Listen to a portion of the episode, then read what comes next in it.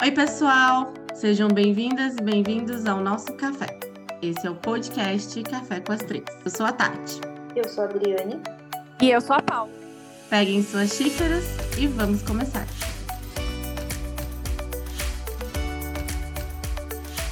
No episódio de hoje, a gente vai fazer uma brincadeira de expectativa e realidade. Brincadeira séria, né? Porque a gente vai contar quais eram as nossas expectativas em relação à faculdade de direito ou em relação à advocacia, em relação ao mundo jurídico em geral e quais expectativas foram frustradas, aquela coisa que a gente imaginava muito que seria de um jeito e foi de outro completamente diferente, para o bem ou para o mal. Então, vamos lá. Vou começar com a Adriane. Conta uma super expectativa sua que foi frustrada. Ah, e pode ser coisa ridícula, tá, gente? Porque assim, não sei vocês, mas antes de entrar na faculdade de direito, eu pensava várias coisas bizarras que que dá até uma vergonhazinha de falar, mas tudo bem. É, hoje é um papo bem descontraído, né? Então, vale tudo. minha primeira, eu acredito que é uma frustração nacional, mas é, isso me fez não atuar dessa forma também, ou pelo menos diminuir bastante minha atuação.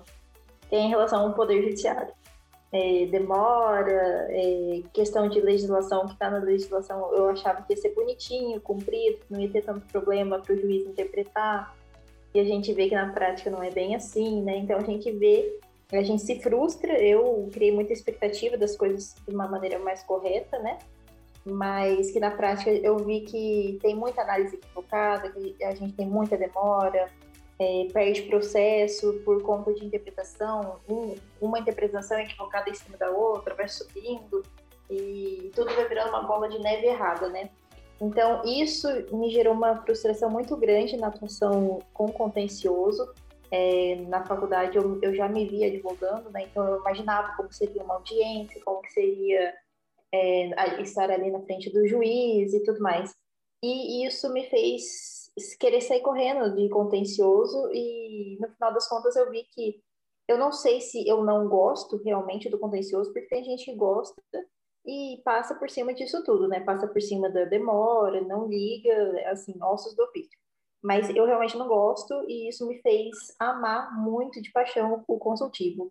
E é um movimento que eu vejo muito assim dos advogados trabalhando exclusivamente com o consultivo, porque é onde assim demanda somente o nosso trabalho. A gente não coloca o nosso trabalho na mão de ninguém. Então, depende exclusivamente do nosso, do nosso esforço para a gente entregar um, um, projeto, um trabalho ali para o cliente, ele vai valorizar aquilo sem a gente ter que ficar dando aquela desculpa, né?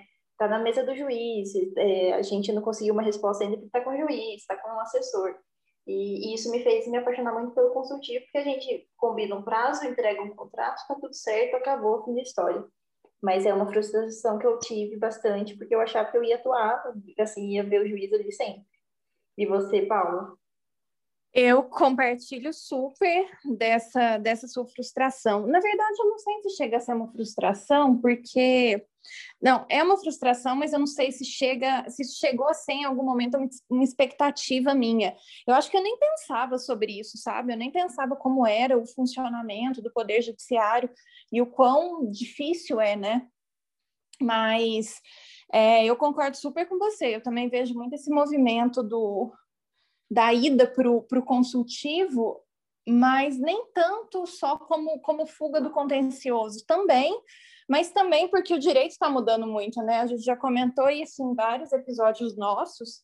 É, o mundo está mudando, o direito está mudando, a, a visão que as pessoas têm do, do jurídico, né, do legal, está mudando muito. Isso demanda essa atuação mais célere, mais rápida, mais, mais preventiva mas contando uma super expectativa e realidade minha, é que eu me decepcionei com todas as matérias que eu achava que eu ia amar muito.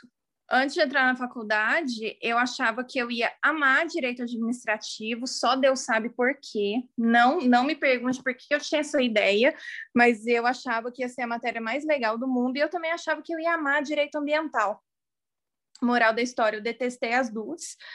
É, não sei se coincidiu também com, com, com o fato de ter tido professores que não eram tão ah, com, com os quais eu não me identificava tanto, ou enfim, não sei, mas eu me frustrei com as matérias que eu achava que eu ia mais amar. Eu não vi a menor graça, não não tive o menor interesse em desenvolver estudos sobre essas matérias ao longo do, da faculdade também depois. Enfim, fui descobrir que eu gostava de outras coisas que eu nem imaginava. E essas duas áreas que você falou, se a gente não tem uma experiência um pouquinho ali prévia, é, e a gente não pega um professor ali que a gente se identifique, né? Eu acho que fica muito difícil da gente gostar de imediato da matéria. Direito administrativo eu gostava porque eu trabalhava com isso. Então, assim, por mais que o professor ali, a gente não, não achasse que explorasse tanto, né?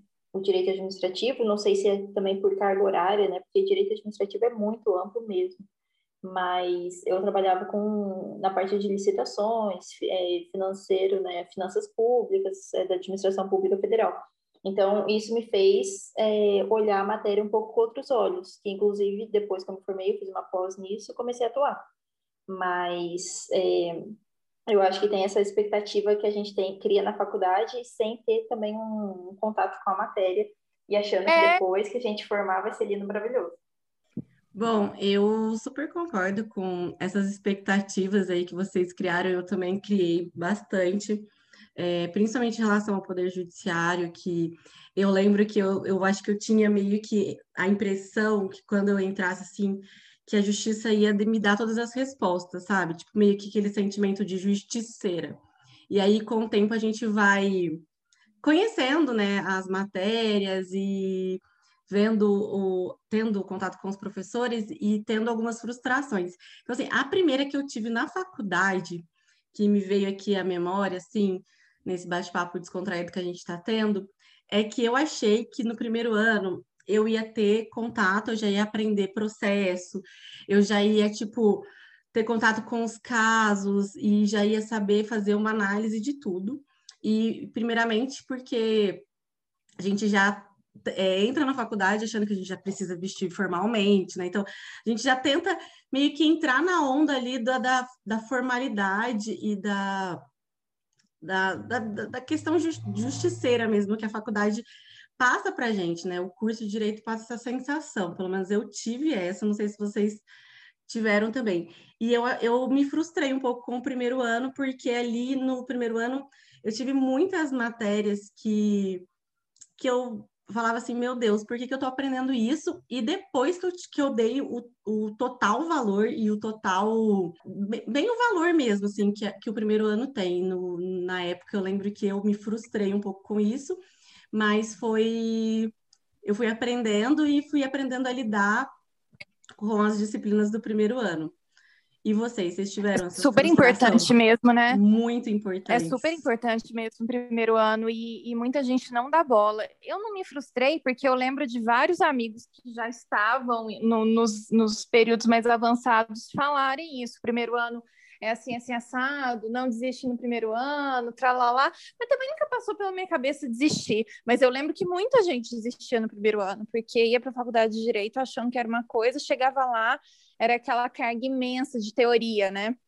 Eu tive essa mesma sensação que a Tati teve também, porque eu não sei, eu sou do tipo assim que gosta de já pegar na prática, já colocar a mão na massa, já ver como é que é o negócio, sabe? Eu não gosto de ficar rodeando também. E depois, assim, eu vi que muitas matérias eram importantes, mas ainda algumas eu acho que era baboseira ainda hoje, sabe? Eu acho que, não sei, não, não precisava de tanto. Eu acho que tinha umas outras, outros pontos que eram mais importantes para a gente focar. E, e, só um adendo aqui, esses dias eu estava olhando no computador, no meu primeiro estágio, eu já comecei a fazer no primeiro ano. É, eu até lembrei da Tati. A minha primeira petição, Tati, foi em direito de família. Não acredita? Olha, que legal! É, sucessões, na verdade. Era, eu estava indicando os bens do, do inventário. Não fazia ideia do que, que eu estava fazendo, né? Porque eu estava no segundo semestre da faculdade. Exato, porque no primeiro ano a gente não tem esse, esse contato com esse tipo de, de conhecimento técnico, né? Então ali provavelmente estava meio que fazendo para o rumo, mas já era uma uhum. prática, né? Muito legal. Eu tive uma, mas é, eu tive mais duas, na verdade. Mas eu, elas são positivas, porque senão a gente vai deixar as pessoas só na bad aqui, né? Falando que, que a gente achava que era lindo, maravilhoso, que era o país da, da Alice, né? Mas que se, se fosse para voltar, a gente nem fazer direito mais. Não, mas vamos, vamos defender um negócio aqui. Às vezes a expectativa, às vezes a realidade é melhor que a expectativa. Não necessariamente você, você cai do cavalo, não necessariamente uma coisa ruim. Não, então, é que as que a gente levantou até agora são, digamos, meio negativas, né? Aí as que eu vou levantar aqui, a realidade é melhor, entendeu? Ah, ok. É, uma coisa que eu pensei, é, eu pensava muito também né, durante a faculdade, ainda mais essa questão da gente entrar no primeiro ano, já aparecer né, de salto alto, os meninos de terno no primeiro congresso da faculdade, o povo ri da gente. Mas eu achava que todo mundo, assim, que a gente ia ter que formar, ia fazer estágio já de salto, de terno, e saia, e vestido e tudo mais, eu achava que tinha esse formalismo é, na mente assim das pessoas também, sabe? Ainda tem, eu reconheço que tem bastante, mas eu não esperava ver que muita gente é, é inconformada com isso também, sabe? Eu achava que assim ia, isso ia ser um incômodo um pouco só para mim, mas eu, eu vi que na realidade muita gente entende que isso assim já passou do tempo, já passou daquela questão de ser algo, né? Nossa, advogado tem que estar impecável aqui, porque é, se você passar na rua, a pessoa não souber, só de olhar na sua cara você é advogado, você formou errado, né? Direito foi o que você não fez. Mas, e eu vi que isso na realidade é, é diferente e eu gostei bastante. Então, assim, as pessoas podem parar de pensar né, que precisa desse formalismo exagerado, porque não precisa. O que importa é o que está na nossa cabeça, né, nosso cérebro. Se a gente entrega um, um trabalho bem feito, é o que o cliente vai reconhecer. E você? Tem algum, algum ponto positivo? Porque daí depois eu volto e conto mais o meu segundo ponto positivo. Eu, eu acho que isso que você comentou é verdade, é bacana. Acho que ainda não está 100% desconstruído. A gente também já comentou isso em alguns outros episódios, né? Uhum. Mas eu ainda acho é que eu e a Tati nos formamos bem tempo antes de você, né? Acho que uns seis anos, talvez, por aí. É, eu formei em 2018. É, então, é, talvez um pouquinho mais. Não, exata, exatamente seis anos para mim. Mas então. É, para mim são sete anos de diferença. Já tem, uma, já tem uma baita diferença aí. Eu acho que na época que eu e a Tati entramos, ainda tinha um pouquinho mais de formalidade chata não, não vou nem dizer chata, mas que hoje a gente julga como desnecessária, né? Mas realmente isso também está sendo super desconstruído, principalmente dependendo da área que você atua. Tem áreas que ainda são mais formais, que ainda exigem um, essa imagem do advogado mais sisuda, mais, mais formal mesmo, mas tem muitas áreas em que, imagina, ah, a pessoa não tem cara de advogado, não tem mais isso, né? É, hoje em dia eu acho que é, é bem democrático, né? É bem inclusivo. Você não precisa ter cara, rótulo, jeito, enfim. Acho que isso também é bem, sei lá, discriminatório, né? Que antes, antes poderia ser muito pontual dentro de um curso de direito, mas hoje, hoje graças a Deus, né? Tipo, que bom que evoluímos e, e reconhecemos que isso é só um, uma forma de deixar o direito para trás, assim, sabe? Tipo, e na verdade a gente vê cada vez mais pessoas querendo entrar para o curso de direito e advogar e seguir carreira né, pública, enfim, isso é bem legal. Que eu tive, eu tinha uma expectativa meio é, no sentido de que tudo era meio que briga, sabe? Tudo é, é se eu fosse advogar, eu teria que ir para o litígio até o final e nunca ceder né? Porque ceder a um acordo seria meio que, sei lá, como se eu tivesse levantando a bandeira branca. E isso para mim era meio fracasso, que uma coisa, né? É, um fracasso, eu ia me frustrar, e sei lá. Isso era meio que uma coisa que eu tinha muito, e eu acho que o curso de direito me ensinou um pouco isso, mas hoje a expectativa é diferente, né? É, a expectativa de você ser um profissional negociador, né? Um profissional que sabe é, fazer com que as duas partes ganhem, mesmo que você ceda um pouco, é, é melhor, assim, né? Você acaba sendo um ótimo, um bom profissional.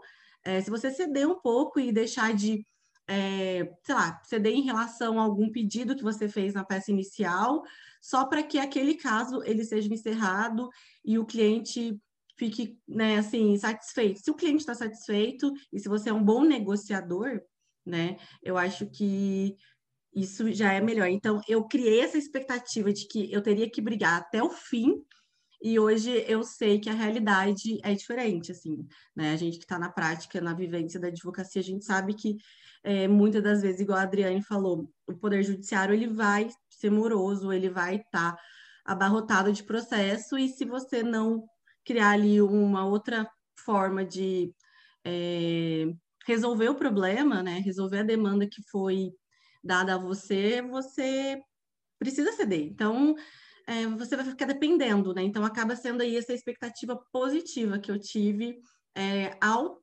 começar a trabalhar com é, como uma profissional do direito mesmo. Eu achava que ia ter que, assim, ficar aquela coisa de suíte, sabe? E, e o advogado para lá, o advogado para cá, e fala assim, então nada feito, então vamos embora. Pega o cliente e sai, sai da sala, sabe? Eu, eu achava que ia ter que ser desse jeito também. E pegando o gancho nisso também que eu falei de Suits, é, eu gostava muito dessa série, né, durante a faculdade, depois da faculdade também. É, e uma coisa que eu colocava uma expectativa muito grande, assim, com medo de me frustrar, na verdade, é achar que a gente tinha que seguir, a advocacia era aquilo, sabe? O cliente falou X, você já sabe ali na hora o que você tem que fazer, você já é o Mike Ross ali, você lê o negócio, sabe de tudo, decorou tudo. E eu achava que na hora eu não ia saber fazer o contrato, o cliente ia falar para mim, perguntar alguma coisa, eu ia ficar assim, oi, não sei nem meu nome. Mas, assim, na realidade, eu vi que é diferente, que a gente vai aprendendo, a gente vai saber contornar uma situação é, quando a gente não sabe resolver ali na hora, né? mas é, não é esse bicho de sete cabeças que a gente acha que é, que a gente cria essa expectativa ruim, né, é, de que seja. Então, eu acho que é importante a gente falar isso também para as pessoas que, principalmente para os estudantes que escutam a gente, é, ficar mais aliviados também, né, de saber que tudo vai dar para contornar. A gente não sai da faculdade já com é, 100% né, de, de noção das coisas. A, a gente, às vezes, vai ter um cliente que vai, principalmente é, quem optar por atuar de maneira generalista, né? A gente vai ter um cliente que vai chegar ali, vai fazer uma pergunta para você de uma área que você não domina tanto, mas você vai ter que pegar aquela causa. Então você vai falar para ele, olha, isso aqui eu preciso dar uma estudada melhor, e assim vai. A gente vai, a gente sabe na hora como sair dessa situação. E eu achava a gente que era acha impossível. que tem que saber tudo, né? A gente acha que tem que saber tudo, que é aquela mega pressão, e não é assim, né? Uhum. Não é muita coisa a gente, a gente só aprende no dia a dia, só aprende vivendo e, e é por aí mesmo. Tem nada de errado é. com isso. Eu tenho uma última expectativa para contar. Eu achava que era só fazer a faculdade pronto. Não que eu não fosse ter que estudar mais, não que, mas eu achava que a faculdade ia me preparar para o mercado de trabalho. E né, gente, doce ilusão tudo de mais importante que eu precisei aprender, eu aprendi depois da faculdade, fora da faculdade. Inclusive, a gente tem um episódio, né, também que a gente fala sobre habilidades além do direito, em que a gente trata justamente disso, sobre as coisas que a gente descobriu que precisava aprender depois que a gente já estava ali na ativa, né? E que a faculdade não ensina. Eu não tinha a menor noção disso. Eu achava que eu ia sair da faculdade uma profissional prontíssima e mega preparada. E, na real, eu ainda acho que o que a gente aprende na faculdade é o mínimo do mínimo. É realmente só. E olhe lá o conteúdo técnico. Junto com essas habilidades, uma que eu achava que não seria necessário é o da gente ter que ensinar o nosso cliente, né?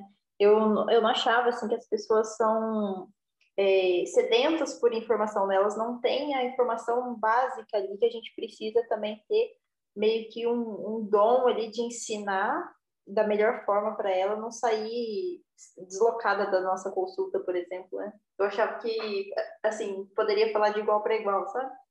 Eu tenho visto, assim, que falta informações mínimas, sabe? Assim, porque a gente atua com empresário, e nem questões empresariais do negócio dele, eu, eu vejo assim que ele sabe, entende? Parece que assim a gente tem que passar um beabá mesmo. Eu achava que isso não fosse necessário. Bom, e aproveitando, Paula, que você falou sobre as habilidades, sobre esse episódio, né, que tem aí no, no nosso podcast, que quem ainda não ouviu, vale super a pena, a gente recomenda. Eu trouxe um livro aqui que super me ajuda e acho que vai ajudar todo mundo que, que quer ir participar, da, participar, na verdade, sim, ser mais efetivo nas negociações, que é o livro da Alessandra Nascimento Mourão, que fala sobre técnicas de negociação para advogados, né? E é um livro super bacana, fininho, que tem bastante é, direcionamentos para negociação e que acho que é super válido para o episódio de hoje aqui, para deixar como uma recomendação. Foi uma ótima indicação mesmo, Tati. Eu acho que deu para todo mundo entender né, que tem expectativa boa, tem expectativa ruim, às vezes a realidade vai ser melhor, às vezes vai ser pior, mas tudo vai de acordo ali com com a nossa gestão de, de, expectativas também, né? E foi bom também a gente pontuar lados, um lado positivo aqui também, para as pessoas ficarem mais animadas com o direito também. Então, é, fica essa recomendação fortíssima aqui do livro da Tati, para vocês já irem né, estudando essa questão de negociação, porque, igual ela falou, um ponto muito válido aqui da realidade é que não é mais briga, né? Não é um litígio. A gente está aqui para resolver parte, né, interesse dos nossos clientes. Só isso. Não é uma briga de ego entre advogados. Isso a gente está vendo que já mudou bastante, que a realidade já está bem diferente. É, então é isso, pessoal. É, lembrando vocês que os nossos episódios vão ao ar todas as quintas-feiras, após as três da tarde, é, no Spotify, é, Café com as Três. E vocês nos encontram também nas redes sociais, né, no Instagram, arroba Café com as Três. Até a próxima, pessoal. Tchau!